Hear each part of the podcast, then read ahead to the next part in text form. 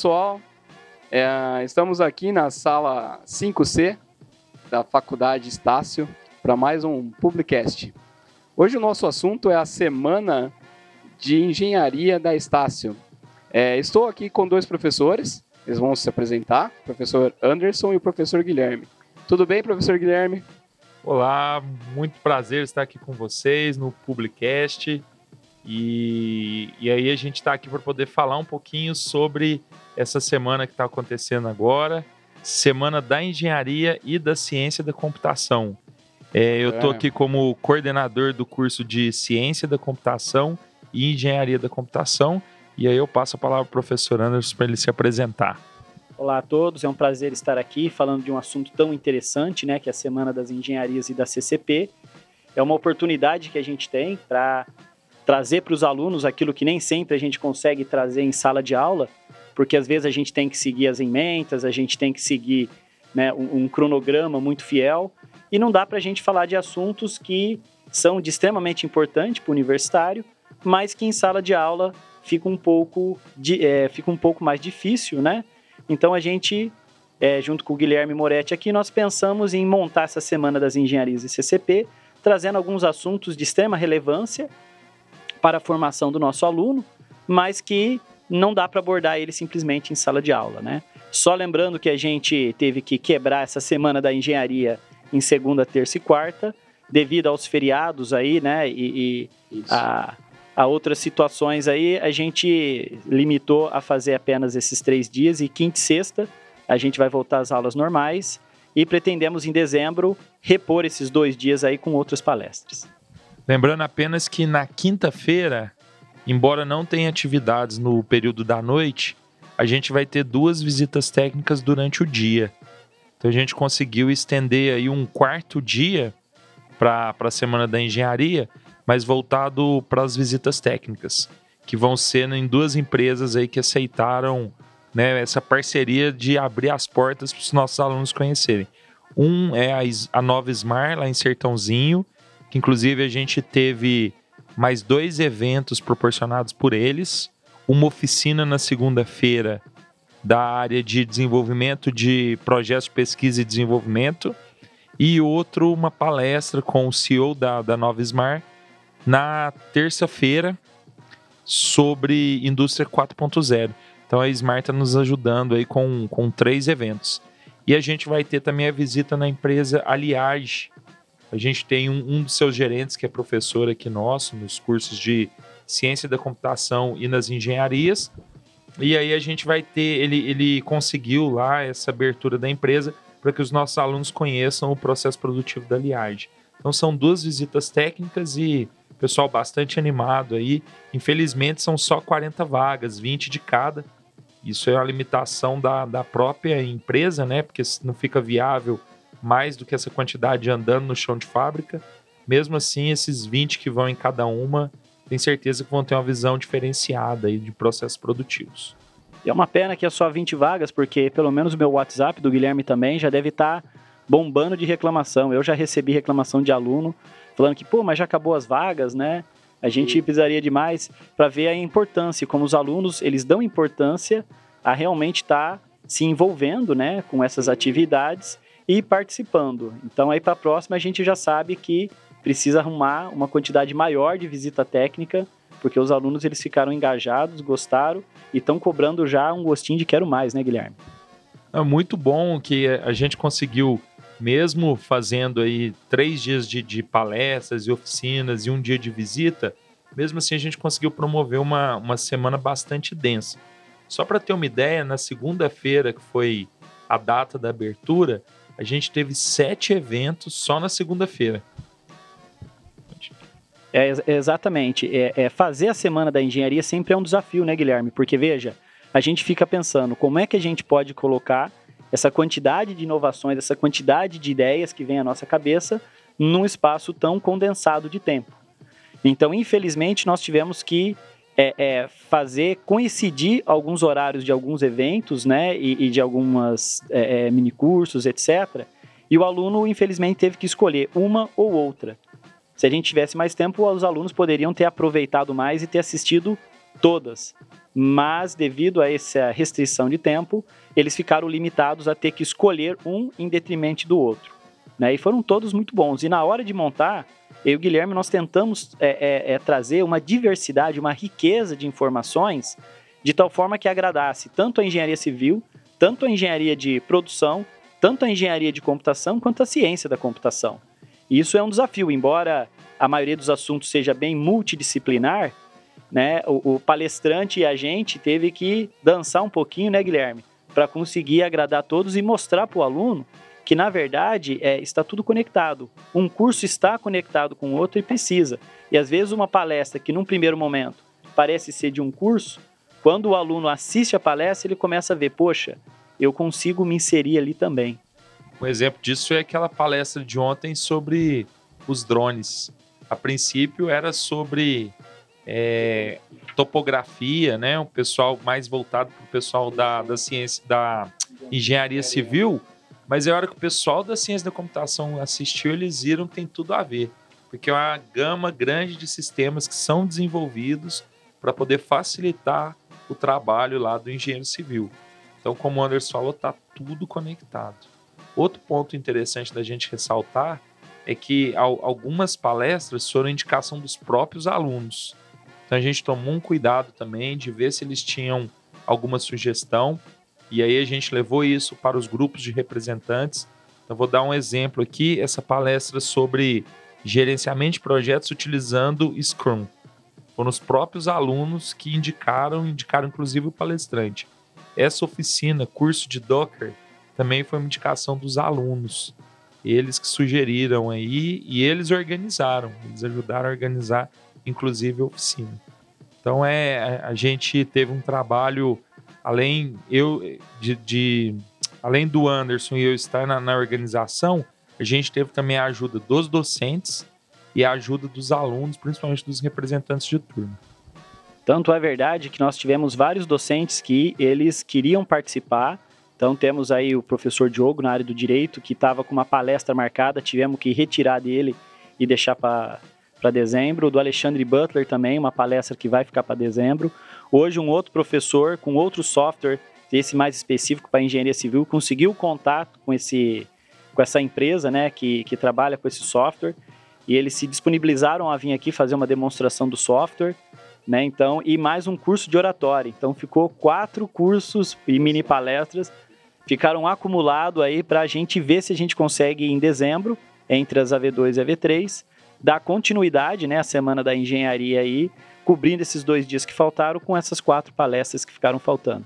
Isso é legal porque mostra que existe, né, um engajamento de aluno, professor, coordenadores, todos trabalhando em prol em aumentar o conhecimento.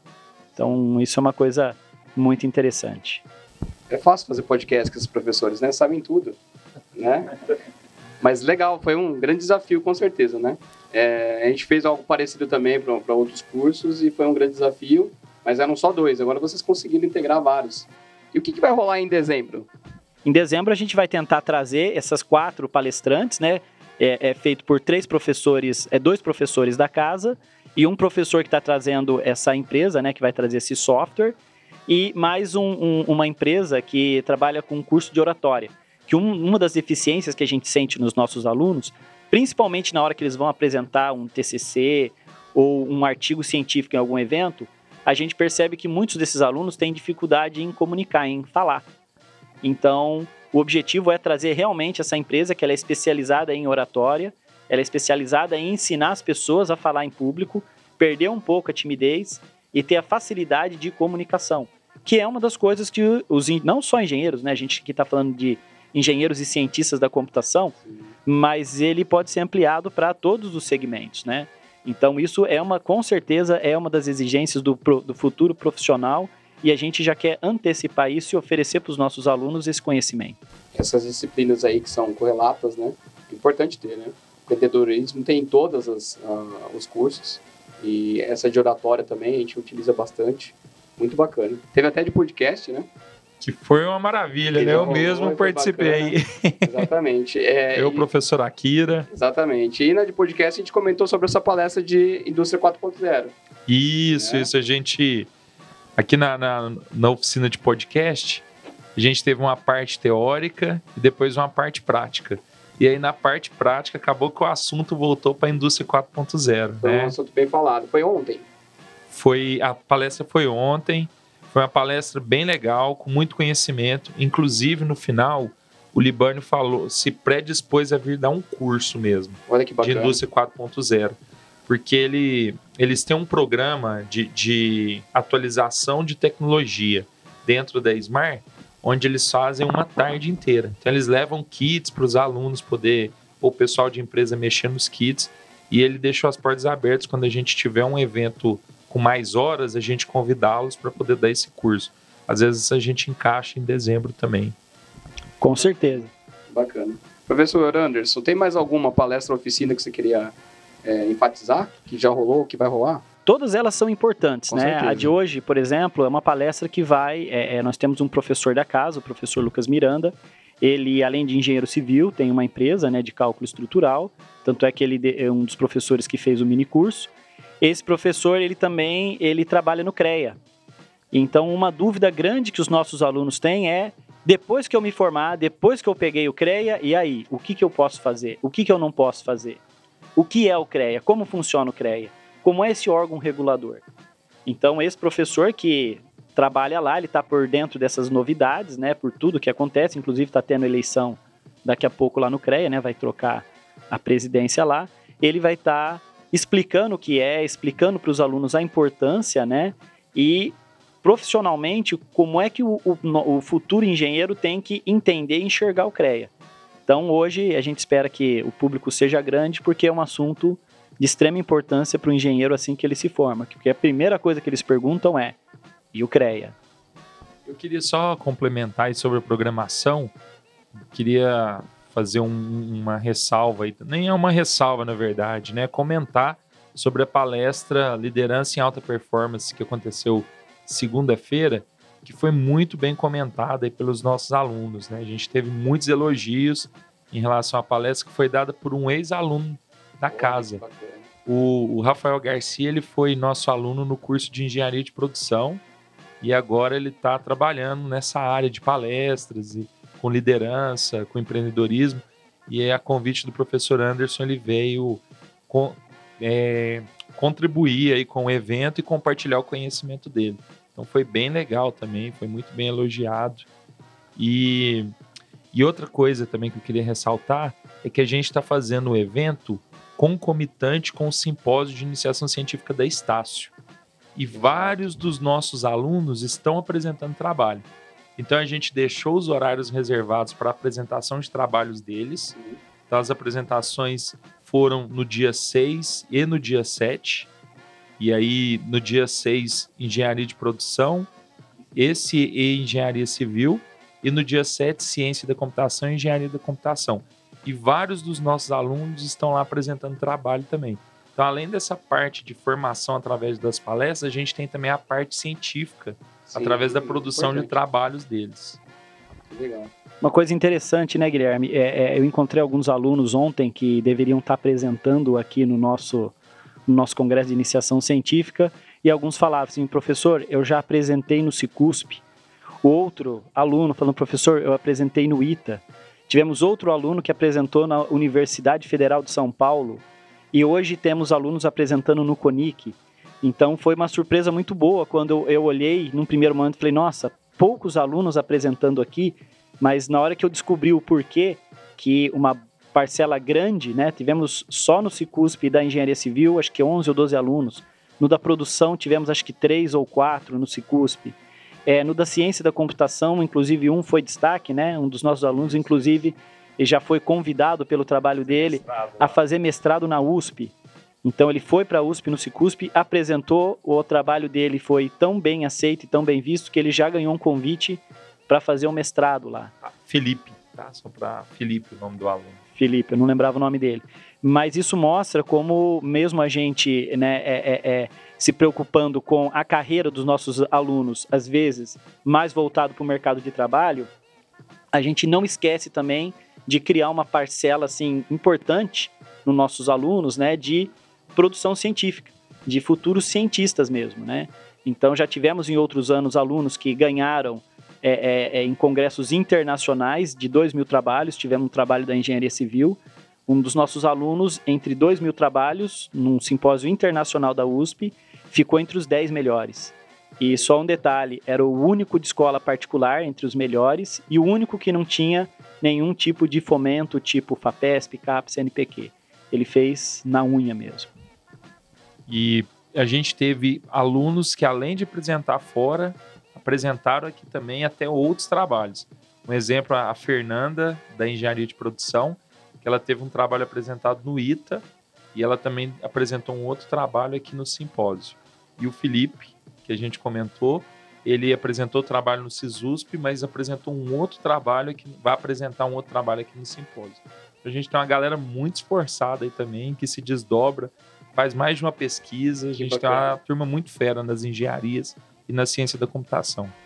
Isso mostra que os nossos professores, eles passam, né, para os nossos alunos, não só o espírito empreendedor, não só o espírito de mercado de trabalho, mas que existe também uma carreira né, acadêmica, científica muito importante que pode ser desenvolvida, né, que é também um mercado muito interessante. Então não é todo mundo que entra na universidade e sai pensando, ah, vou abrir meu próprio negócio ou vou trabalhar numa grande empresa. Ele também sai daqui sabendo e às vezes já se engajando em pensar, vou seguir carreira acadêmica. Muito legal isso. Eu acho que, bom, no, no dia que a gente tem o Estácio Portas Abertas, eu vejo que a engenharia se destaca. Tá todo mundo ali no stand vendo, porque sempre tem alguma coisa curiosa ou interessante para ver né, e para conhecer. É, eu queria que vocês falassem um pouquinho como está o mercado de trabalho de cada, de cada curso. Eu começo então. Bom, falando um pouquinho do mercado de, de engenharia civil, né? Então, muita gente acha que o, o engenheiro civil trabalha só com construção. E na verdade não. Uma das atribuições do engenheiro civil é a parte de construção. Mas o engenheiro civil também trabalha com a parte de logística, planejamento, né? a, a, a parte de infraestrutura urbana. Então é bem amplo né, a formação do engenheiro civil. Embora a gente tenha passado um período aí de relativa recessão, né, um pouco de desemprego, a gente vê muitos profissionais no mercado, é, profissionais não, empresas no mercado, reclamando que não consegue contratar a gente vê muitos é, engenheiros falando, pô, eu não consigo emprego. E aí você olha o lado dos empresários, empresários falando, eu não consigo contratar. Então, quando a gente vai olhar um pouco mais a fundo, a gente vê que, na verdade, esse mercado ele está mudando. E a gente tem que mudar junto.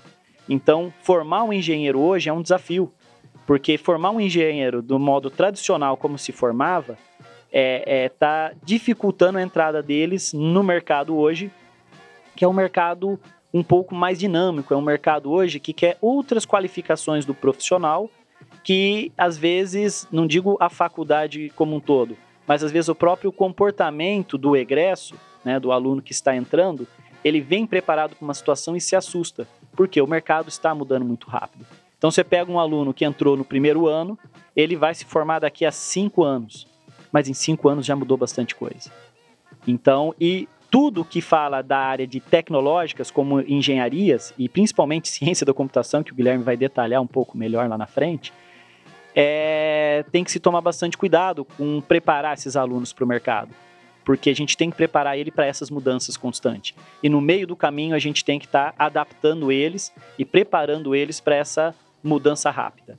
Então é um desafio. O mercado de engenharia de produção, assim como o da civil, é muito parecido. Então, nós temos grandes e médias empresas que hoje, se não contratarem um engenheiro de produção para melhorar, otimizar, racionalizar os seus processos produtivos, racionalizar sua logística de distribuição, ou até o layout da sua fábrica, ou o funcionamento de compra, venda, tudo, eles provavelmente vão ter problemas de se manter no mercado. Por quê? As empresas que estão investindo nisso estão conseguindo se desenvolver mais, fazer economias que vão garantir a sobrevida dessa empresa.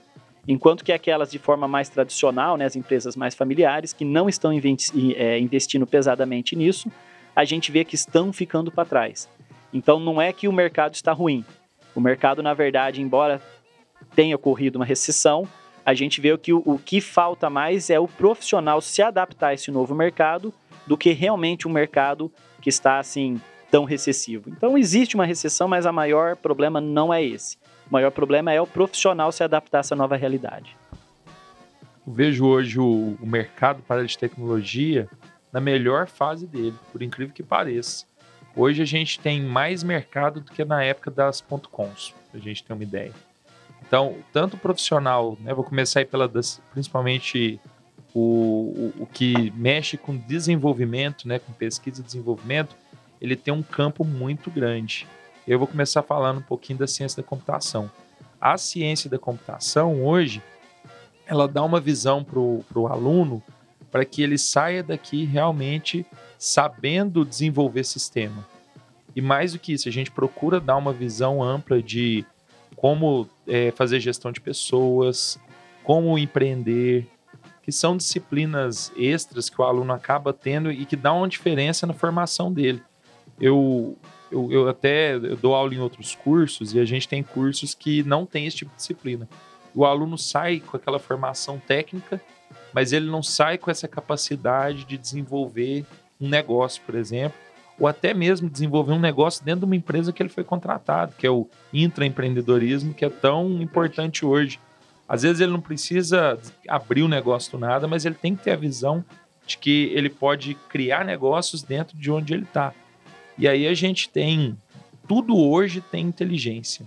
É, a internet das coisas chegando aí forte. Tudo quanto é lugar. E, e, e, aí, quando a gente vê palestras que nem a do drone ontem, você vê que você precisa de quem sabe fazer a máquina conversar em qualquer área. E tanto o profissional da ciência da computação quanto da engenharia da computação, é isso que eles fazem. É tornar as máquinas cada vez mais inteligentes para poder melhorar as condições de vida das pessoas.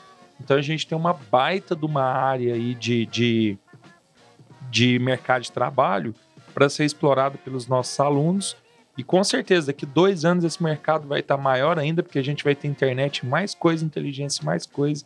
Daqui cinco mais e assim por diante.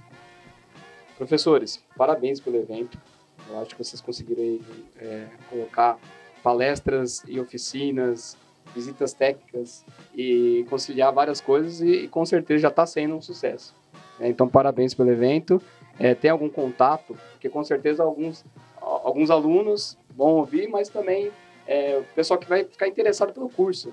Então, como vai ficar aí no ar, vai ficar na internet, como faz para tirar dúvida com vocês ou entrar em contato, saber mais coisas, mais informações? Acho que nós podemos passar nossos e-mails aqui e aí o pessoal pode entrar em contato conosco nas redes sociais também.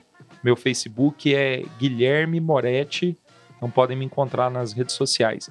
O meu e-mail é guilherme.moretti, Moretti é com dois T's e um I, arroba estácio.br. Então, qualquer dúvida, qualquer informação extra, estou lá à disposição de vocês. Bom, eu não, não tenho Facebook, eu trabalho, também não tem, né? Mas é, eu prefiro o contato mais direto lá com o aluno. Então eu vou passar o e-mail e meu WhatsApp, que eu às vezes demoro um pouco para responder, porque eu recebo muito WhatsApp por dia. Mas no prazo de no máximo 24 horas eu consigo zerar sempre minha caixa de WhatsApp e está conseguindo responder.